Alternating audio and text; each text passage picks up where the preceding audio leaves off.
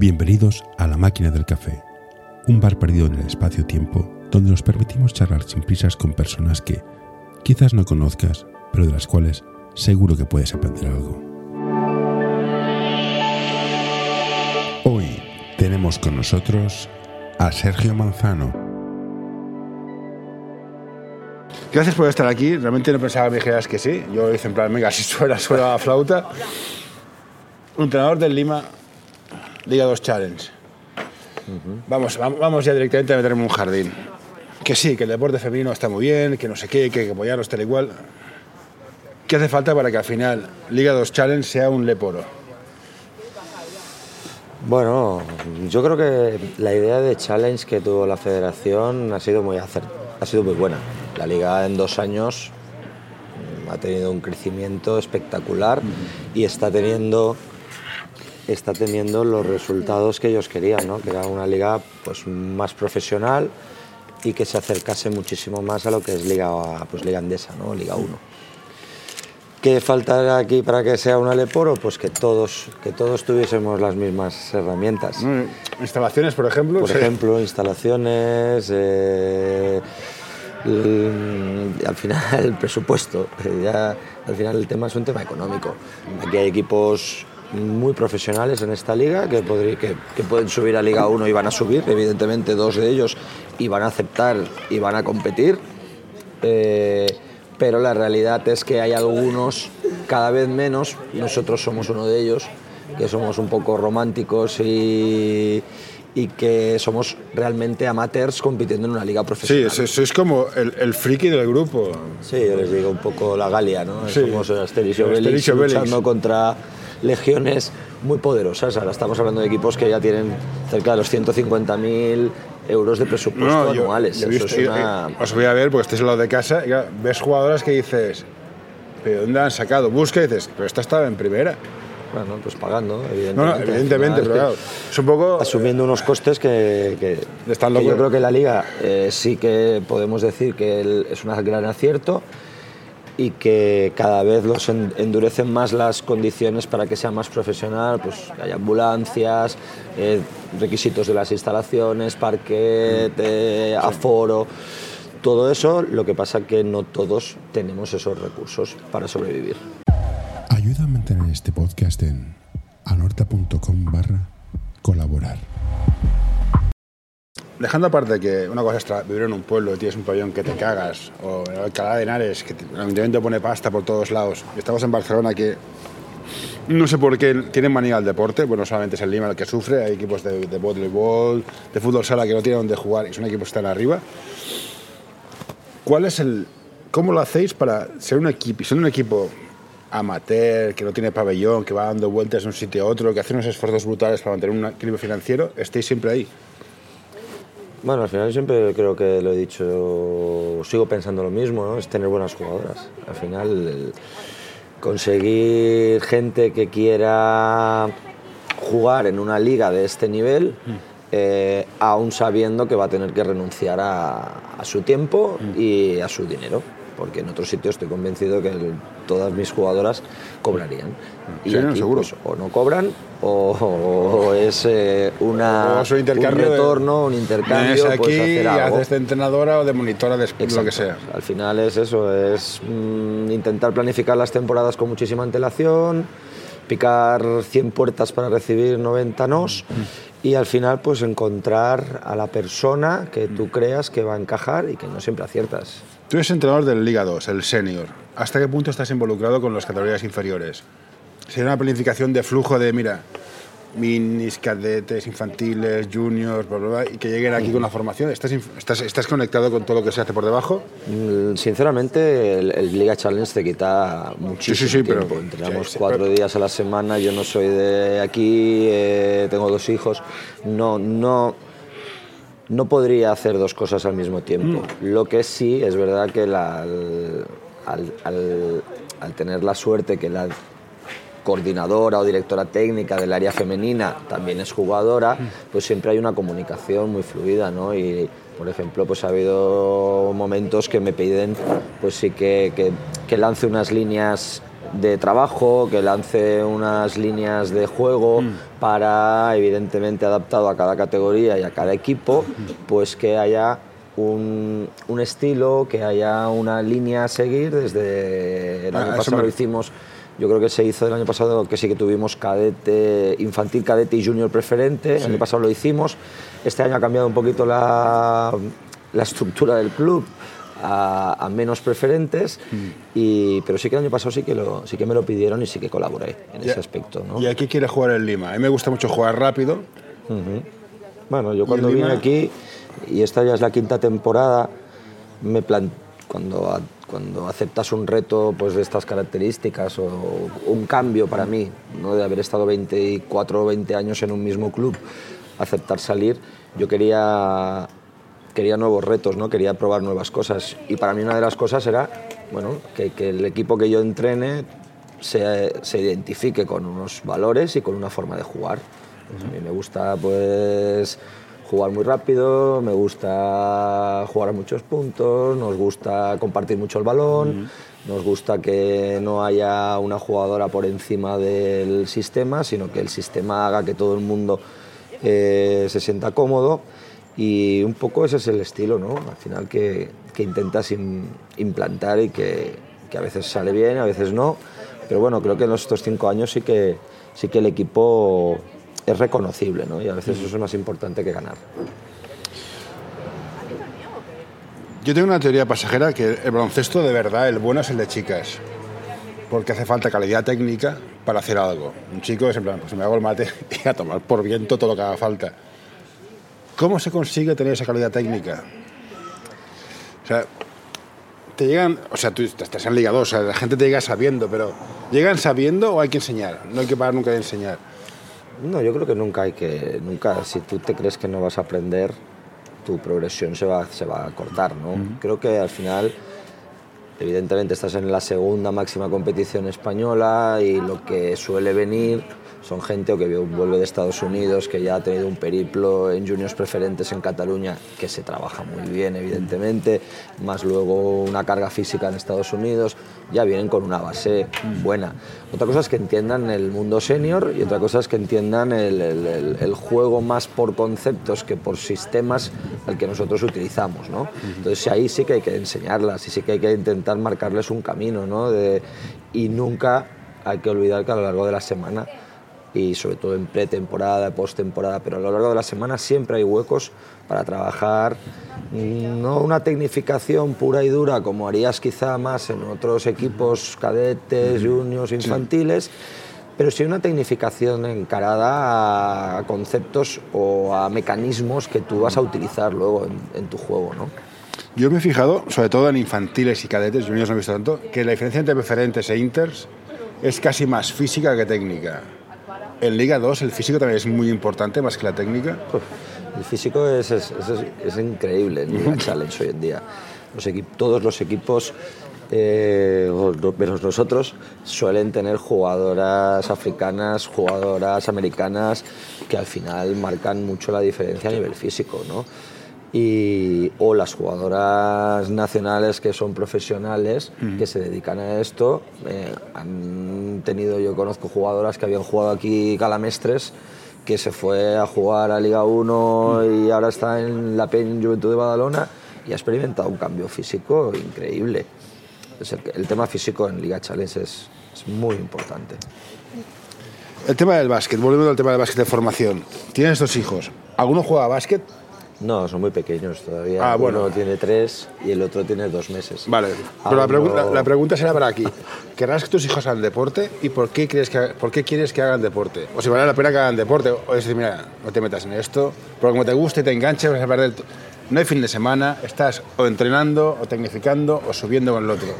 No, yo eso nunca... es- No, sé hay- por dónde quizá por dónde puedes ir, ¿no? Hay No, hay muchos padres- padres que, que prefieren el fin de semana libre. Exacto. Yo he sido de una familia, mi padre siempre me ha inculcado el deporte, yo, él ha jugado a fútbol, yo iba a verlo, me han llevado siempre desde muy pequeño a jugar a baloncesto toda mi vida. Eh, yo nunca les diré que no hagan deporte por tener un fin de semana libre, eso jamás se me ocurriría. Que jueguen a lo que quieran.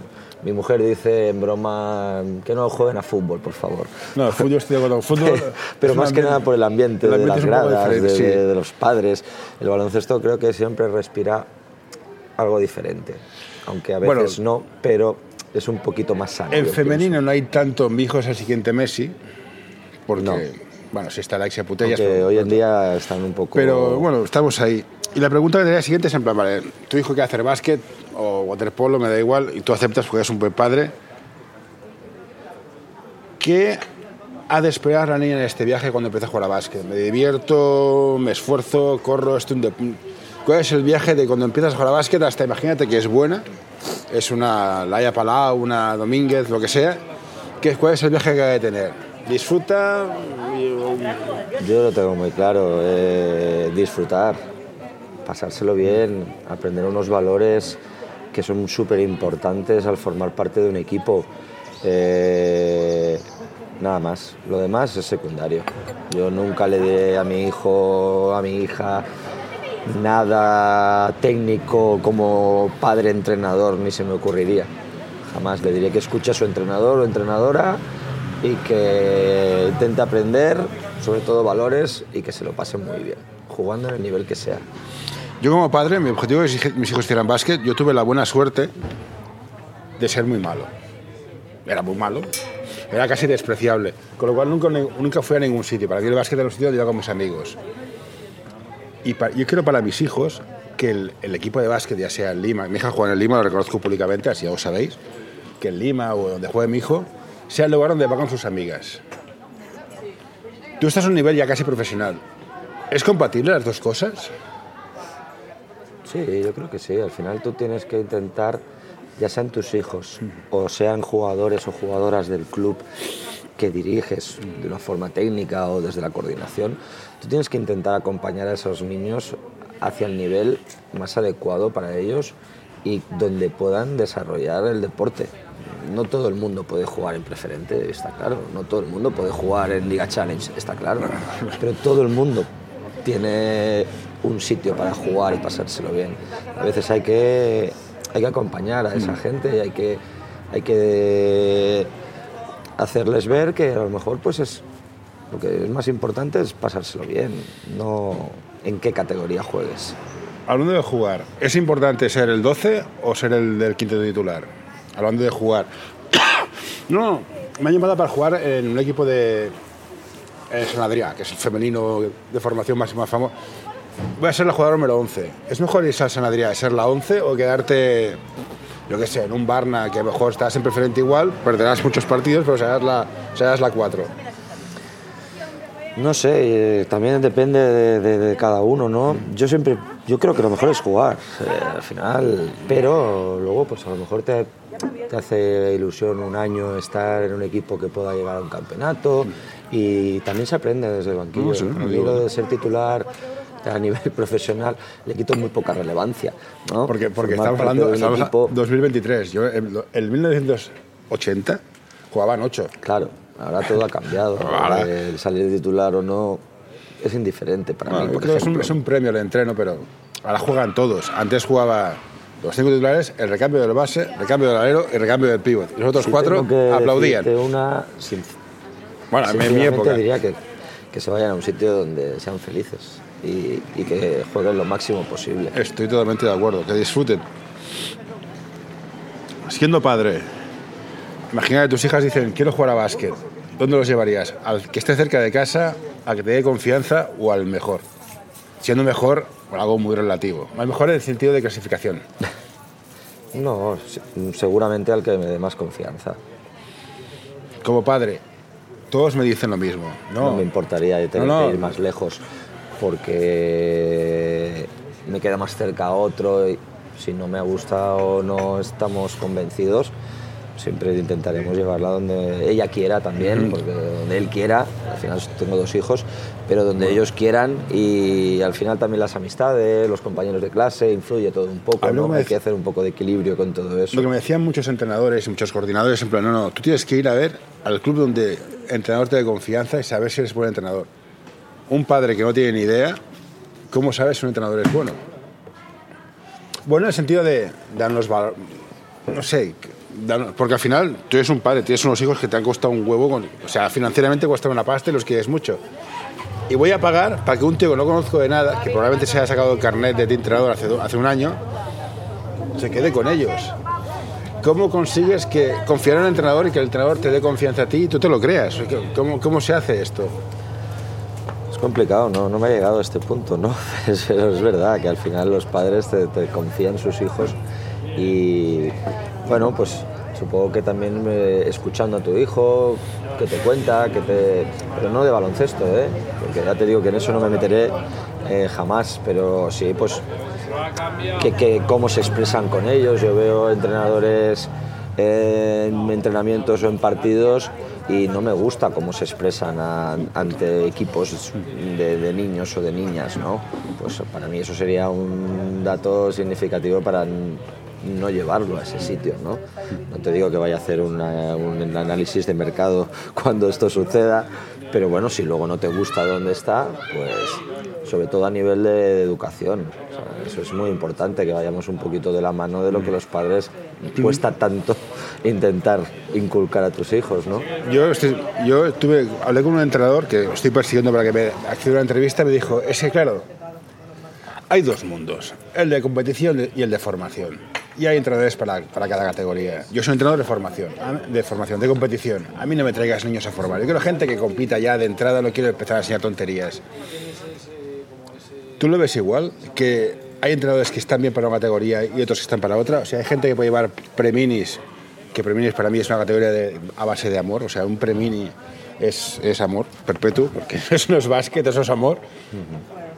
Y hay gente que no puede llevar esa categoría porque no puede, o sea, formalmente es que no, no puede. Bueno, yo creo que puede ser un poco vocacional, ¿no?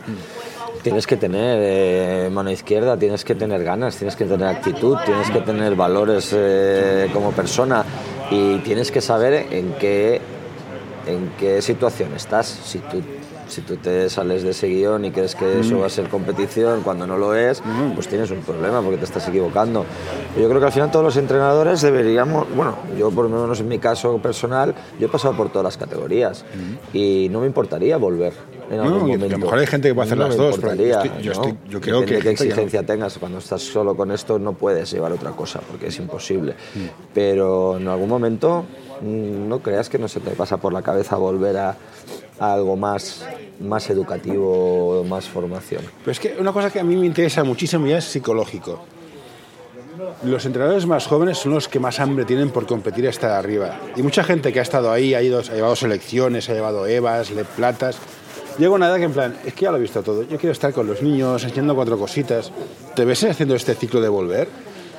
Sí, en algún momento me lo veo. Lo que pasa que sí que es verdad que la, la- la- competición de alto nivel Sí, sí, te atrae, eh, mola, eh, claro. está claro. Y el- mientras eh, siga disfrutando, intentaré seguir estando en estos niveles.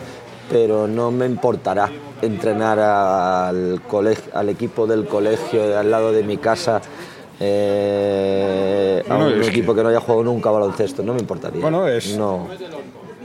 Es otro plato distinto y está igual de bueno, lo que es un baloncesto de amor. Entonces tú en tu entreno pues harás sistemas, mucha táctica, muchos conceptos. El entreno de Premini ya sabes lo que es. No te la botes en el pie y deja de reírte. Esto es lo que hay.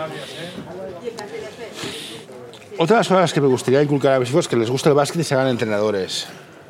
¿Vale la pena ser entrenador? ¿Y por qué te hiciste entrenador? Bueno, yo jugué muchos años, ¿eh? me gustaba jugar. ¿eh? Sí, sí, ya. Quizá entrenar me gustaba menos, pero jugar me gustaba mucho, como siempre me ha gustado competir. Y bueno, estaba en un entorno adecuado, que era un club donde estuve muchísimos años, y a los 18 años me, me entró el gusanillo por, bueno, pues empecé con un premini, un mini, no recuerdo. Pero, no sé, creo que desde siempre, pues Me ha gustado escuchar a los entrenadores, me ha gustado ver cómo actuaban, cómo se comportaban, cómo se expresaban, qué enseñaban. Y la verdad que ahora mismo no lo cambiaría. A los 20 años creo que dejé de jugar y no me arrepiento. Tampoco era muy bueno. Mira, pues a lo mejor un día te digo de que me dejes ver un entreno tuyo, así aprendo algo. Y un entrenador que sale de categoría, el el nivel cero, si no recuerdo mal, es un curso que certifique que no vas a matar al niño. Básicamente. No lo recuerdo, de verdad. Sí, es. No mates ¿Cuándo, al- lo, cuándo lo hice? Porque parezca Eh, eh. joven, tengo 42 años. Bueno, te, te saco unos cuantos, pero básicamente esta es la idea. Pero como sabes con ese título, no tienes ni puta idea. ¿Qué haces para formarte? Pues yo lo que recuerdo, mira que es, a lo mejor hace que eso es lo que te he dicho, más de 20 años que hice ese curso y los otros tampoco me acuerdo de mucho, pero pues ver mucho, ver mucho baloncesto. Al final lo que a mí me gustaba en el club que estaba era pues ir a ver entrenamientos, empezar a pedir que me dejasen estar eh, con el equipo de un poquito más arriba, pues cuando eras premini, pues con el infantil, cuando eras infantil, pues con el cadete, cuando ya, pues el junior, me gustaba ver el junior, pues también me gustaba ver el senior, y me gustaba ver todos los entrenos que podía, no había tanto material eh, en redes como el que hay ahora, mismo. Ahora mismo YouTube, puedes- ahora de Clinics no te lo acabas. ¿eh? Puedes hacer un, un playbook de un equipo porque hay tanta gente que saca sistemas por redes sociales. Pero en esa época pues era un poco ver baloncesto y sobre todo pues ver muchos entrenamientos. Ir a clinics alguna vez, había ido, había tenido algún interés por eso. Pero sobre todo ver a la gente que estaba más cerca de ti y, y escucharles y aprend- querer aprender. Si al final es una cuestión de querer aprender. Me vas a hablar de los playbooks. Hoy quiero recomendarte este podcast.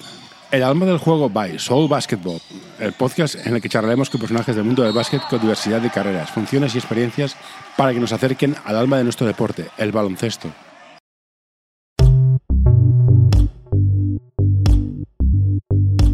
L'Associació Catalana d'Entrenadors i Entrenadores de Bàsquet dona suport a iniciatives que, com aquest podcast, treballen per millorar la formació, suport, acompanyament i promoció dels entrenadors i entrenadores de bàsquet. Vine a conèixer-nos a acep.es. Som com tu.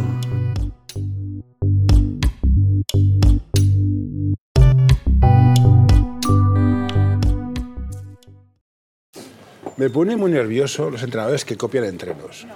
Ah, vamos a hacer un 11, vamos a hacer unas trenzas, vamos a hacer un carril de tiro, vamos a hacer... unos- ¿Hasta qué punto tiene sentido copiar entrenos? Y no en plan, que algo que he hecho cada vez más de menos en plan, pero ¿quieres pensar, Cenutrio? Bueno, mira, yo te voy a decir una cosa que, me, que de las pocas cosas que se me quedaron de algún curso es el cuando hice el Nacional en Zaragoza hace años, Evaristo Pérez fue uno de mis tutores, que ha sido seleccionador nacional, y él decía que todos los entrenadores somos copiadores. Que al final lo que diferencia de los entrenadores copiadores es que tú sepas adaptar lo que copias a tus equipos y a tus jugadores. Entonces al final copiar ejercicios o copiar ideas. Yo te diría más que hay que copiar ideas. Copiar ideas no pasa nada, lo que pasa es que luego tienes que adaptarlas a lo que tú A esto lo tu compro. idea, a Hacemos tu este ejercicio con este objetivo de mi equipo. Claro. Esto lo compro, pero copiar por copiar. No, hombre, copiar por copiar y copiar lo que juega eh, Sí, sí. el Barça de Jessica Vicius para que lo haga un cadete de nivel B Sí. o preferente, pues no, no, no le encuentro Ah, un mira, sentido. esto es muy... Eh, antes que voy a voy a meter a este jardín, que es un jardín... ¿Y cómo entrenas la inteligencia en pista? Aquí es una jugadora que me encanta, que ya es Eliana. O sea, lee el, lee el juego, a mí me encanta cómo lee el juego. Luego responderá al físico, lo que sea, pero lee el juego como Dios. ¿Cómo se entrena esto?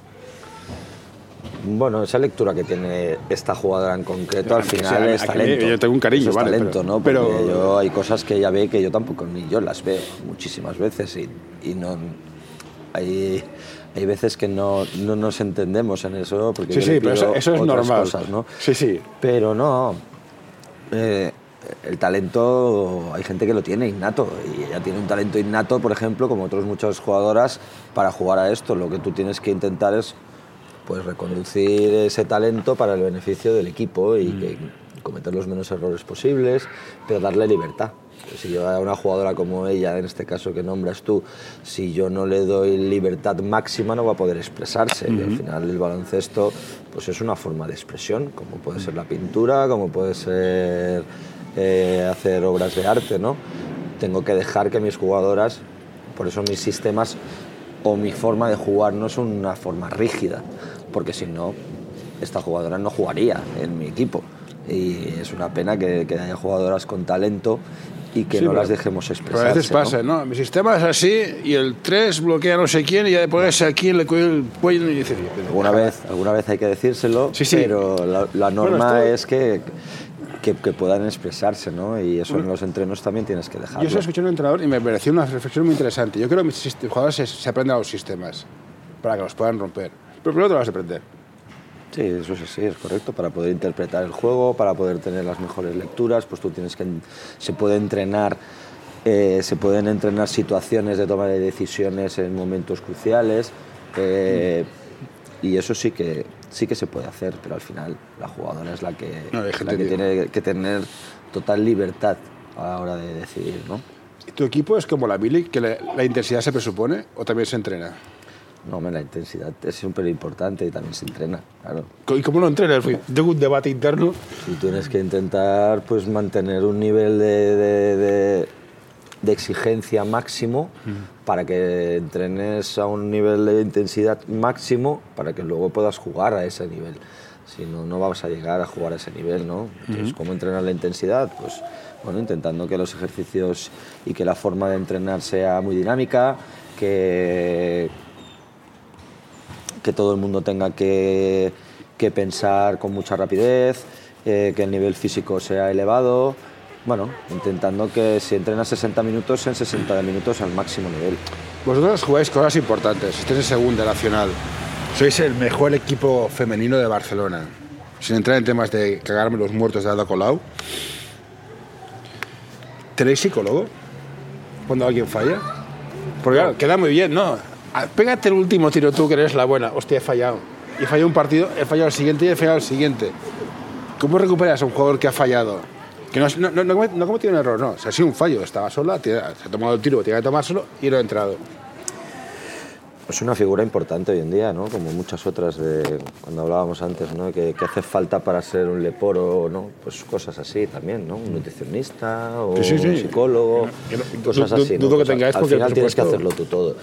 Yo siempre les digo que ganar no es una obligación, ganar es una posibilidad.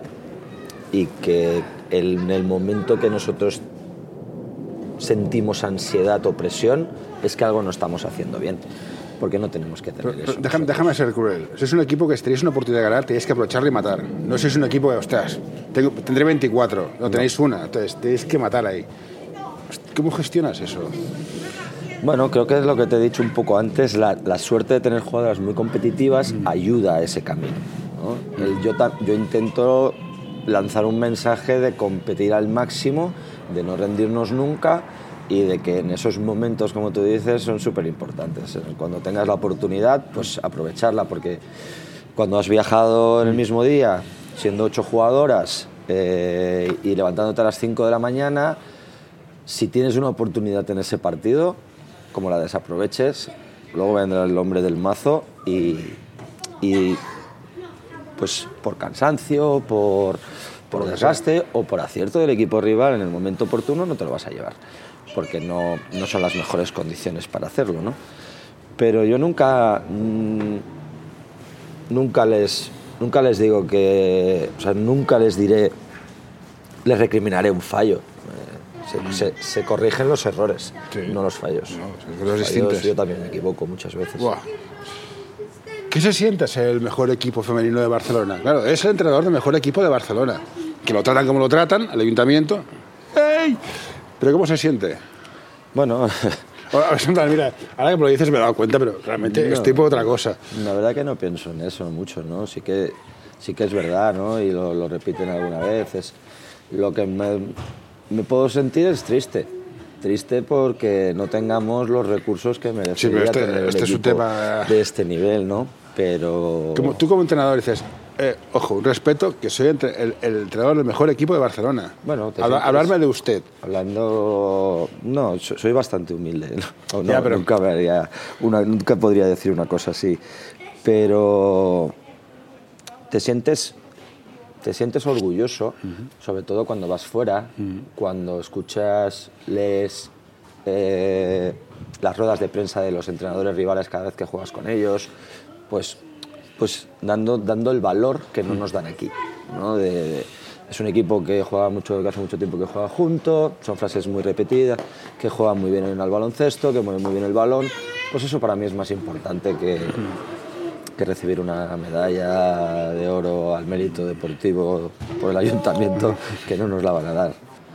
¿Entrenas femenino, mascu- entrenas femeninos y masculinos es distinto? ¿Es lo mismo? ¿Cambiarás algún día? ¿Estás bien? Bueno, es una pregunta que me hacen alguna vez, pero te puedo decir que nunca he entrenado masculinos. Nunca. Bueno, Sí que cuando empecé recuerdo que era mixto. Era un mini mixto o un premini sí, mi- mixto, mi- ¿no? mis hijos- Tenía niños sí, y niñas. Mi hijo juega en, en premini mixto. Pero nunca he entrenado masculino. Pero ¿cambia algo en el fondo? No lo sé. O sea, No. quitando, quitando, no sé, Por lo que pregunto teorizando, dicen- quitando el físico, que pueden llegar más rápido a algún sitio y hacer ciertas cosas, tampoco debería haber mucha diferencia. O si es que no lo sé, no tengo ni idea. No lo sé. Tú El día tampoco, que sí, lo claro. El día pruebe, que entres me lo dirás, digo. vale, vale. También yo pregunto las cosas, tío profesional que soy. Un debate de estos típicos recurrentes en Twitter. ¿Zona en formación, sí o no? No soy, no soy muy de zonas, pero no porque no me gusten, ¿no? Porque creo mucho en la defensa individual y normalmente hasta febrero no solemos, no solemos poner zonas casi nunca. Pero bueno, yo, yo creo que los niños o los al final todo, lo tienen que ver todo y no que no sea una que no sea una herramienta para ganar. Vale. Si es una, que sea una herramienta para aprender, para, bueno, para también saber que al final el baloncesto es una guerra de espacios. Y eh, si tú les enseñas o les mm, haces ver que hay otras formas de... pero nunca como un objetivo para ganar. Eso es seguro. Vale, La siguiente pregunta es bloqueos sí, bloqueos no. Estamos en lo mismo. Lo mismo, yo creo que hoy en día hay equipos que utilizan muy bien también otras formas de jugar.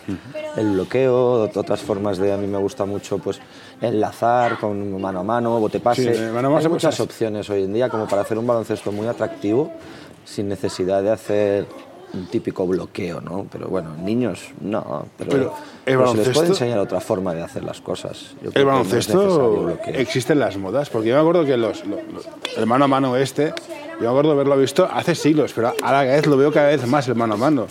Sí, existen las modas, todo es cíclico al final, ¿no? Y, y todo está un poco inventado y bueno, pues in- lo que se intenta es siempre ir un poquito más rápido, ¿no? Jugar un poquito más rápido, saltar un poquito más, ser un poquito más fuerte, pero al final todo en su justa medida de qué nivel estás, qué equipo tienes, qué jugadoras tienes, todo tienes que adaptarlo en base a todo eso, no imponer una forma de defender o una forma de jugar.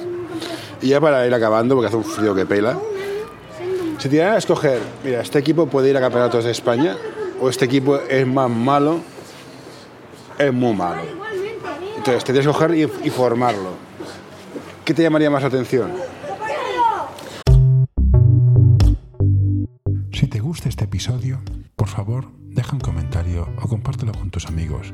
Ya sé que es una pesadez y todos lo pedimos, pero ayuda bastante. Realmente ahora mismo no- es complicado decirte, pero... Pues no, pues no digas seguro y ya está, ya gusta- hecho. No, no, no, no tengo una... Ya he vivido campeonatos de Cataluña, he vivido fases de ascenso a Liga Femenina 1. Ahora mismo, en este momento de mi, de mi vida, te diría que un equipo de formación y un equipo que no sepa jugar a baloncesto. En otros momentos, como tú has dicho, con 18 años, pues seguro que quizá hubieses dicho quiero ir a campeonatos de España. Ahora mismo ya, ya he visitado mucha España. Me quedaría Sí, en sí, no, casa. has, has viajado mucho. Me Eso, quedaría en casa. eso es- eso seguro. Y ya por lo último, hablemos del Lima Horta. No está mal este año, estáis sextos, quintos, estás por ahí. Bueno, estamos un poquito más abajo este año. Ah, bueno, bueno, pues- pero bueno, muy dura. Pero que- Está siendo muy dura este Pero año la con. Petisco de todo tú. Yo vi este partido, ¿no? Hace tres partidos que pude subir. Contra un equipo de sus extranjeras que dices que hacen aquí. Y al final los ganaron porque, joder, hay un presupuesto en la pista, pero de unido, o sea, tienes que estar orgulloso de lo que, No, haciendo. Eso es lo que te digo, el equipo compite cada día Eh, lo que pasa que la liga se ha puesto, pues cada año sube un poquito más el nivel y bueno, pues estamos ahí luchando por el objetivo inicial que es la permanencia. Luego si se pueden conseguir cosas mejores como el año pasado o el anterior de ir a fases, genial. Pero no es nuestro, no es nuestro objetivo ni podemos equivocarnos en, Vale, nuestro camino. perfecto. Y ahora ya para final, finalizar una petición personal. ¿Por qué jugáis a las 4 un domingo, un sábado? Por ejemplo, a las 5 Bueno, nuestro horario es, el, nuestro horario es las 6. o a las 6. A las 6 te las compro. A las horario es 4 las 6. me si mata, me jugamos mata. a las 4 como el otro día con el Cáceres es porque el equipo rival nos lo pide para Ah, vale. facilitar el es viaje que no me, de da, vuelta. no me da tiempo. Voy a, voy a los partidos de los niños, llego a casa, hago la comida, no, no llego ya. Nuestro Vale. horario normalmente es a las 6, pero siempre tratamos de facilitar la vuelta a casa de los equipos que nos lo pidan y sobre todo los que nos hayan también ayudado a nosotros en, Vale. en el viaje de, de ida. ¿no? Pues perfecto. Eh, muchas gracias por todo. Hasta aquí llegamos, que hace un frío horroroso. Vamos, Gracias a, vamos a algún lado que haga calor y no- nos veremos por aquí. Muchas gracias.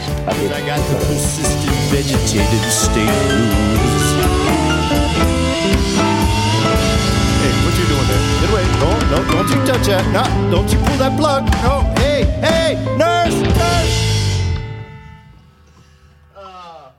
All right, I'm done.